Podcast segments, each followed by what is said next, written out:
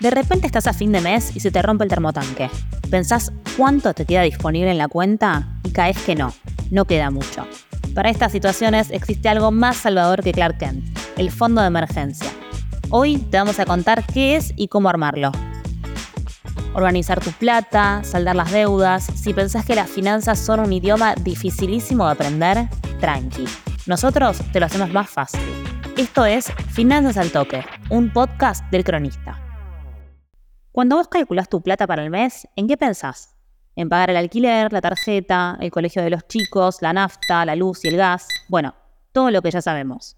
Pero también, si queda un poquito que sobre, genial, te conviene armar algo muy, muy importante. El fondo de emergencia. ¿Por qué es clave tener uno? Porque cuando nos agarran situaciones inesperadas, desestabiliza nuestras finanzas y es más probable que nos endeudemos.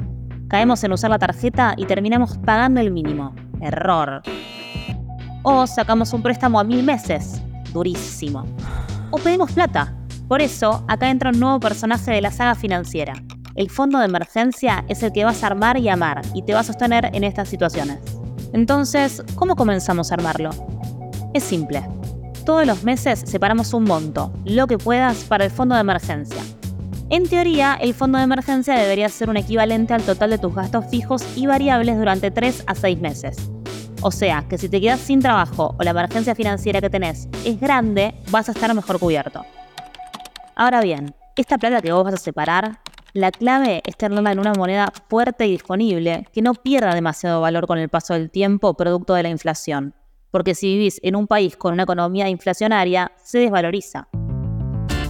Trata de reforzarlo cada vez que puedas. Si te pagan un bono o si cobras aguinaldo, es una buena oportunidad para sumar esta plata al fondo de emergencia. También hay que diferenciar el fondo de emergencia del ahorro. El ahorro es algo que podés destinar con un fin de usarlo en algo que vos quieras. Un viaje, una casa, algo que te gustó y querés comprarte. El fondo es otra cosa. Es algo aparte que tenés para poder quedarte tranquilo. Por eso, no uses la plata de tu fondo de emergencia para pagarte una escapada de fin de semana o darte un gusto, porque ese no es su fin. Si te sirvió esta información, compartila con otros. Seguro te lo van a agradecer. Y seguinos en nuestro canal de Spotify. Todas las semanas vas a encontrar muchos más tips para mantener tus finanzas al toque. Finanzas al Toque es una producción del cronista en colaboración con Posta. Guión, producción y locución, Candelaria Domínguez. Coordinación, Florencia Pula. Producción, Guido Escolo y Josefina Delía. Edición, Jeremías Juárez. Producción ejecutiva, Luciano Banchero y Diego del Agostino.